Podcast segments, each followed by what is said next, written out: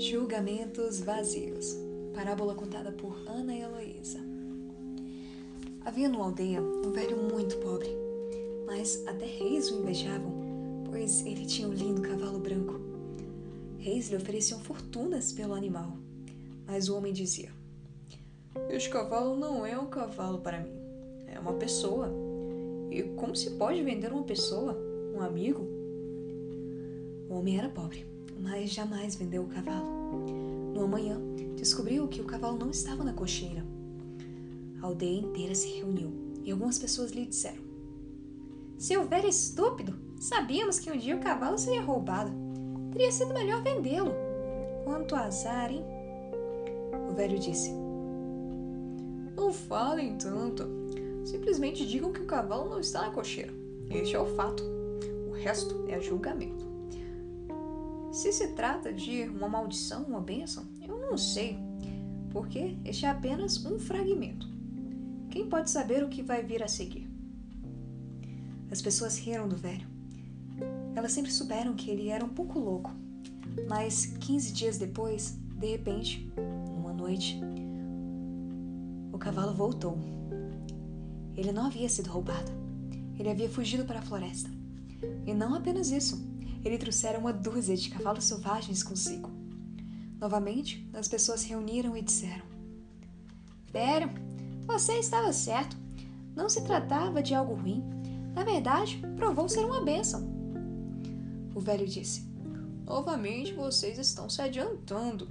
Apenas digam que o cavalo está de volta. Quem sabe se é uma bênção ou não.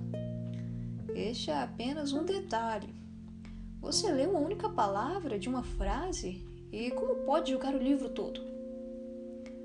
Dessa vez, as pessoas não podiam dizer muito, mas interiormente sabiam que ele estava errado. Doze lindos cavalos tinham vindo. O velho tinha um único filho, um rapaz determinado de coração puro, que começou a treinar os cavalos selvagens. Apenas uma semana mais tarde, o jovem caiu de um cavalo e fraturou a coluna e ficou paralítico. Novamente, as pessoas se reuniram e mais uma vez julgaram. Elas disseram: Você tinha razão novamente. Foi um azar. Seu único filho perdeu o uso das pernas. E você, na sua velhice, ele era o único amparo que tu tinha. Agora está mais pobre do que nunca. O velho disse: vocês estão obcecados por julgamentos. Não se adiantem tanto. Digam apenas que meu filho fraturou as pernas. Ninguém sabe se isso é uma maldição ou uma bênção. A vida vem em pequenos fragmentos, mas que isso nunca é dado. Aconteceu que, depois de algumas semanas, o país entrou em guerra e todos os jovens da aldeia foram forçados a se alistar. Somente o filho do velho foi deixado para trás, porque era aleijado. A cidade inteira estava chorando, lamentando-se, porque aquela era uma luta perdida e sabiam que a maior parte dos jovens jamais voltaria. Elas vieram até o velho e disseram: Você tinha razão, velho. Aquilo se revelou uma bênção. Seu filho pode estar aleijado, mas ainda está com você. Nossos filhos foram-se para sempre velho disse mais uma vez. Vocês continuam julgando. Ninguém sabe. Digam apenas que seus filhos foram forçados a entrar para o exército e que meu filho não foi. Mas somente Deus, a totalidade, sabe se isso é bom ou ruim.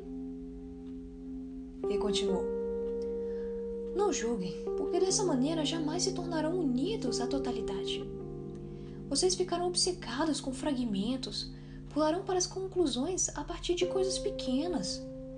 Quando alguém julga, deixa de crescer. Julgamento significa um estado mental estagnado. E a mente sempre deseja julgar, pois é fácil. Estar em processo é sempre arriscado e desconfortável. Na verdade, a jornada nunca chega ao fim. Um caminho termina, outro começa, uma porta se fecha, outra se abre. Atinge-se um pico mas sempre existe um pico mais alto. Somente os que são muito corajosos, não se importando com a meta e se contentando com a jornada, satisfeitos simplesmente de viver o momento e de nele estar e crescerem. Somente estes são capazes de caminhar com a totalidade.